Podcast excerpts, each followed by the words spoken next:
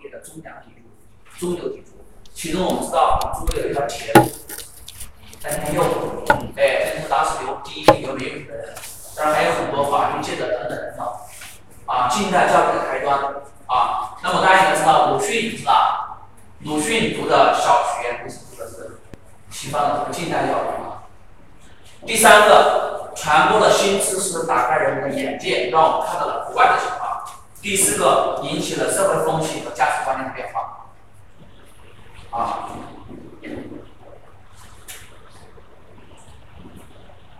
好，那么这四个呢，你们能答三个就不错了。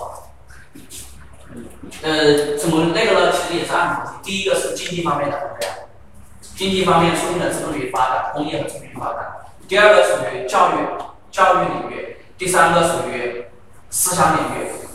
三个和四个都属于思想领域，是吧？都属于思想领域。啊，所以你可以直接答三个或者分成四个打就可以了。这个是洋务运动啊。好，那么洋务运动失败以后啊，就告诉我们一个道理：资本主义啊，的，地主的这一套啊行不通。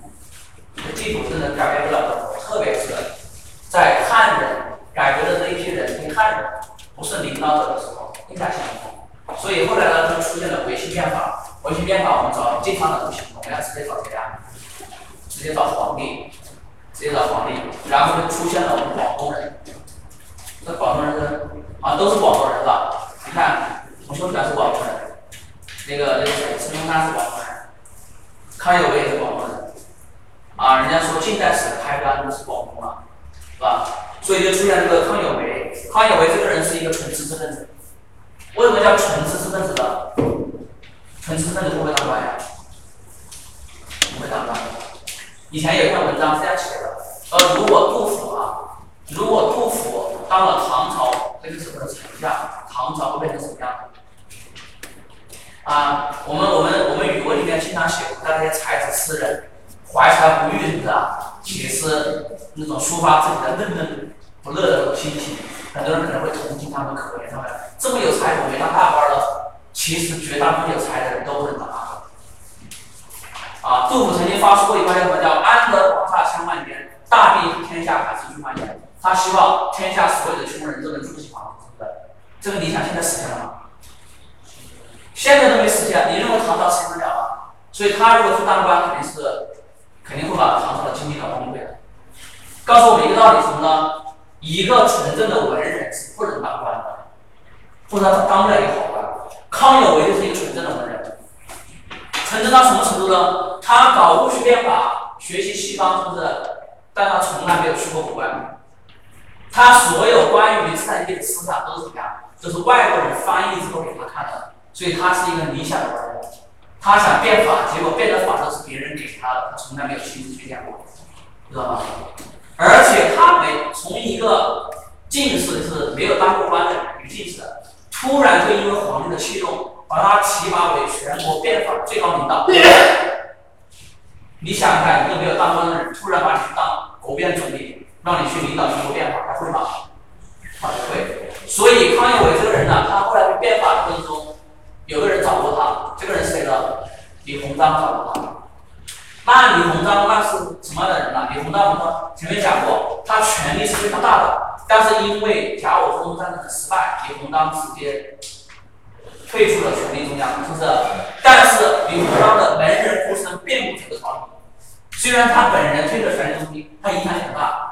等到康有为去变法的过程中啊，他变法主力非常大，知道吧？因为变法会。打击到很多官员的利益嘛，是不是？李鸿章找他，想跟他合作，他见都不见，那门都不给他开，掰扯都不拉。你觉得一个变法靠一个人搞得起来吗？搞不起来，所以他既没有见识，他也没有政治智慧。但是就是这样一个人领导了维新运动，而这个运动坚持了不到一百年，百日维新，不可能成功的，是吧？那么我来具体看一下这个维新变法到底怎么回事啊？那么在维新变法里面，首先大家记住的是什么呢？公车上书，公车上书在四十九页，四十九页第一个维新变法的主要主张，第一个向皇帝上书。那么其中最重要的是公车上书。其实康有为给皇帝上书不止一次，公车上书好像他上了第四次，总共上了八次还是九次啊？上了好多次书啊！但最有名的是公车上书啊，这是第一个要记住的公车上书这个事件。第二个要记住的是什么？康有为的基本代表作，凡是有这个字的都是康有为的，这是独有的，而且考字，你会发现，考试的考，你看书上。心学伪经考，孔子改字考，日本辩证考，看到没有？啊，所以你们考试的时候注意啊，凡是出现考的就是他，其他人都给你考一个代表作。啊，所以大家记住他的代表作啊，康有为写的《心学伪经考》，孔子改制考。至于人类公理不有名儿，不用不用管，不用管啊。还有下面那个日本辩证考，是吧？是康有为的，梁启超的变法图义，梁启超的变法图义，谭嗣同的人学，当然谭嗣同，呃，主要不是以他的呃代表作闻名的，谭嗣同是以什么闻名的呢？戊戌君子。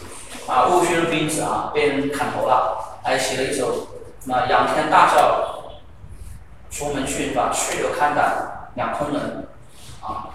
所以这个主要的是康有为和梁启超的代表作，有考的是康有为的，变法的是梁启超的。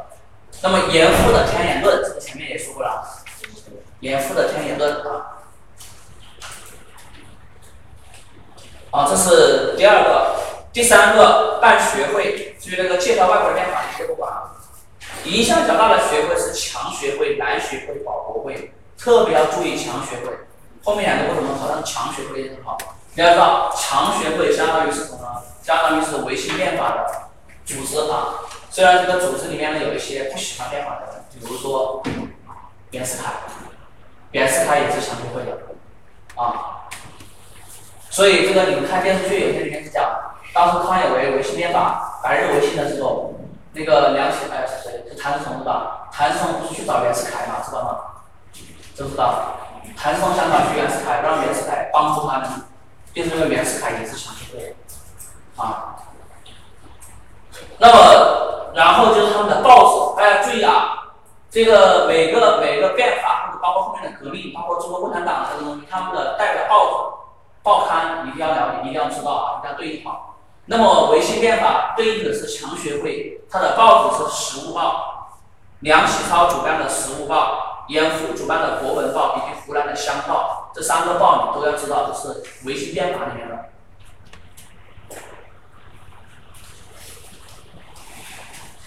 维新变法里面的。然后呢，还有几个学堂，主要是康有为的广州万物草堂画一下。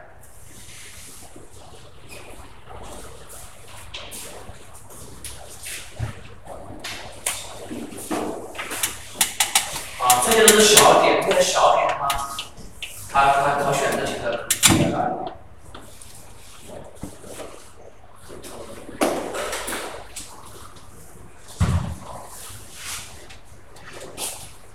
好，第二个叫维新派和守旧派的论战，呃，是这样，因为洋务运动是失败的嘛，洋务运动失败了之后啊。就甲午以前甲午战争失败了之后，就搞维新运动嘛。哎，这样一来，洋务运动是代表地主的，维新运动呢，它是代表的是资产阶级的。然后资产阶级是干嘛的？资产阶级跟地主是一个竞争关系，知道吧？明不明白？资产阶级和地主之间是一个竞争关系，这个这个说法你们你们能不能懂？呃，为什么呢？因为你看一下西方国家，资产阶级原来都是被领导的，是吧？后来他们打倒了封建贵族。所有我们这种资产阶级革命嘛，对不对？他们打倒了封建贵族之后，他们才当领导的。所以其实资产阶级和地主是一个竞争关系，到底谁当领导的？那你现在资产阶级你们要搞改良，你改良之后，那国家也不搞经济实现，那不就是资产阶级当领导了？那我地主，我这些人肯定不同意，是不是？所以这个维新运动嘛，首先这些地主就变成了我们这里说的维新运动引起了守旧势力的反对。守旧势力反对，然后就出现了维新派和右派的论战。这个一定要知道啊，维新派和守旧派的论战，后面还有另一个论战叫什么？叫维新派叫资产阶级改良派和资产阶级革命派的论战。换一句话说是什么？换句话说，出现了两个论战，一个是洋务派和维新派的论战，一个是维新派和革命派的论战，啊，一定要搞清楚这个。那么？论战有哪几个主题呢？第一个要不要变法？第二个要不要君主立宪？要不要君主立宪？第三个要不要废八股？这三个考的不是很多啊，考的不是很多，后面那个考的多一点啊。其中最主要的要不要废除君主立宪法？是不是？啊，这是论战。那么维新变法的核心，就大家讲维新变法的时候，维新变法不等于白日维新啊。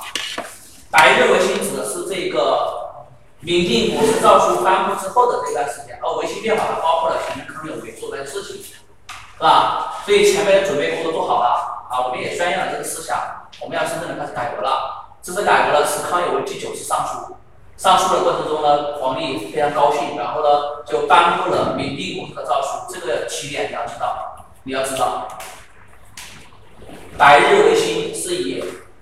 皇帝光绪皇帝颁布明定国事诏书开始的，明定诏书开始了啊，一白日维新。在内容方面呢，内容方面呢，呃，政治、经济、军事、文教，呃，这里面呢不需要你都知道啊，不需要你都知道，你只要知道，一般来说我们变法或者改革都是从政治、经济、文教、军事这几个方面来说的。那这里面有几个要提的是什么呢？军事方面，它裁撤了绿营，看到吗？军事方面裁撤了绿营，建立了新式陆军，筹备设筹设武备学堂。啊，更重要的一个经常考虑是什么呢？他废除了八股文，废除了八股文。啊，这个考试的过程中，很多人会把废除八股文当成是洋务运动的时候，其实这个时候废除了八股文。然后这个时候呢，创办了中国最牛逼的一所大学，北京大学。当然当时不叫北大，叫京师大学堂。京师下大学堂。京师大学的前身你知道是什么吗？京师大学堂在洋务运动的时候就有了，其实，只不过当时叫京师同文馆。京师同文馆，同文馆就没有大学堂这么牛逼嘛，这么高级嘛，对不对？啊，直到这个时候叫创办京师大学堂，所以京师大学堂你要记得是维新变法里面有的啊，有的。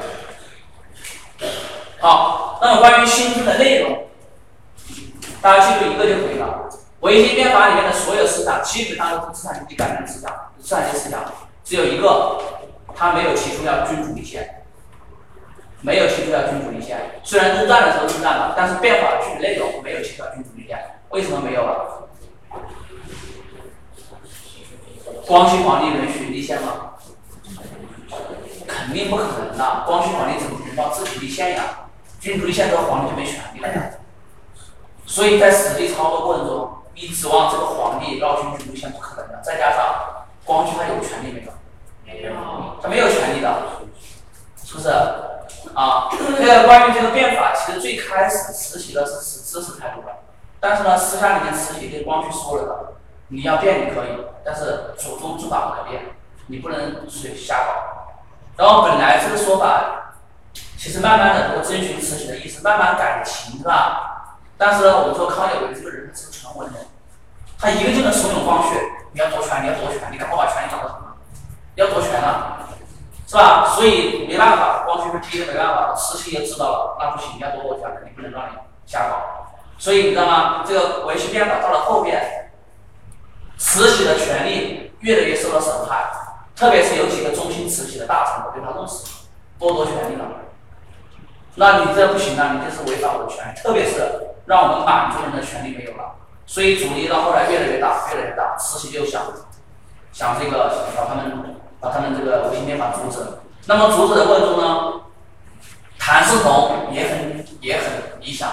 可是维新变法几个人都是那种理想主义的，康有为呢是他谭嗣同，谭嗣同有多多理想呢？他想袁世凯跟我们一样都强学会的，我们都是变法派，不是？而康而这一个袁世凯跟他们几个不一样，袁世凯有军权，知道吗？袁世凯手上大概有一万的新军，就是新式的军队新军，但这批新军呢是正在训练的，没有成型的，啊，然后呢，他去谭嗣同去找这个袁世凯，说咱俩一伙是不是？你要不帮我们把那个老家伙弄死？原话，老家伙他的原话，你知道吗？老家伙是谁啊？慈禧。慈禧。他说你去把圆明园啊颐和园给包围了，把老家伙弄死。你放心，到时候由我亲自弄死他。你把他包包围了，那袁世凯更聪明人，一万新军包围颐和园怎么可能？啊，当时颐和园的军队都不止四万，一万去打四万，是吧？啊，而且还打还包围皇宫，怎么可能呢？所以袁世凯不同意，不同意，谭嗣同就知道不对，然后梁启超、康有为得到消息了，提前跑了，提前跑了。谭嗣同以及这里的其他五个人，这五个人呢？你不需要背，因为他出现在选择题里面，你只要看到手就知道了。六个人被称为戊戌六君子：谭嗣同、刘光第、林旭、杨锐、杨生秀、康广仁。康广仁被称为戊戌六君子。其实你要，你只要记得谁的，你只要记得康有为、梁启超不是君子，不是戊戌六君子就可以了。一般他就拿这两个人去去引诱你们犯错。好，那么除了这个以外呢，维新运动里面还有一个维新运动呢，基本上所有的政策都被废除了，只有一个没有废除，哪一个？对，北大保留了下来，京师大学保留下来，这个很难得啊。其他全部都废弃了，只有这一个京师大学保留了。好，戊戌维新运动的意义及教训。那么从意义上来说。中国所有的变法，不管它是成功还是失败的，不管它到底有多荒谬，都是为了救国啊！所以你们有考试，人家问你哎，它有什么意义的时候，你也不管太平天国到底好不好，什么好不好，你都你先说它好，啥意义都拿好，知道吧？它都是为了救国，所以戊戌维新运动是一次爱国救亡运动，而且是以中国第一个资产阶级的改革运动，它是一种进步，是一种进步啊！第三个是一场思想启蒙运动，它给中国普及了资产阶级思想。第四个，在改革社会风气方面有不可低估的意义。然后你发现洋务运动是也改革了风气和思想观念吧？啊，都有，所以你可以把两个对比下来记啊。那么维新运动失败的原因和教训和教训，你看他说了，自身的弱点和局限，不敢否定封建主义。对帝国主义抱有幻想。第三个，脱离人民群众。我们在很多教训里面都在讲脱离人民群众，是吧？一般来说，你都会把这个考虑，可能有一些除外。你比如说，太平天国有没有脱离人民群众啊？太平天国没有脱离人民群众，因为他本来就群众，他没有是什么呀？他没有是一个好的领导，他也没有理论基础。而维新变法，它是有理论基础的，自然级思想是。而资本家本身也是一群领导，所以这里就没有说错。但是他唯一的少了群众基础，然后对帝国主义抱有幻想，为什么呢？他从头到尾，跟太平天国一样，从头到尾并没有出现那种反帝的关键性的文件，没有主要的反帝的对帝国主义，这点是两个一样的。另外呢，不敢否定封建主义，确实他指望皇帝变法和投降否定，所以维新运动啊失败的原因啊。呃，你们、你们、你们答题的时候啊，你就按书上的答。至于我说的有些不可能成功失败的原因，那是那是从历史的角度、从分析的角度去说。而我们是像政治课，明白吗？是政治课。比如说，你不要说，哎，因为康有为当过官呀，这个就不行，是不是？不能这样搞。好，这是第二章，第二章，大家休息一下，等会儿再讲第三章。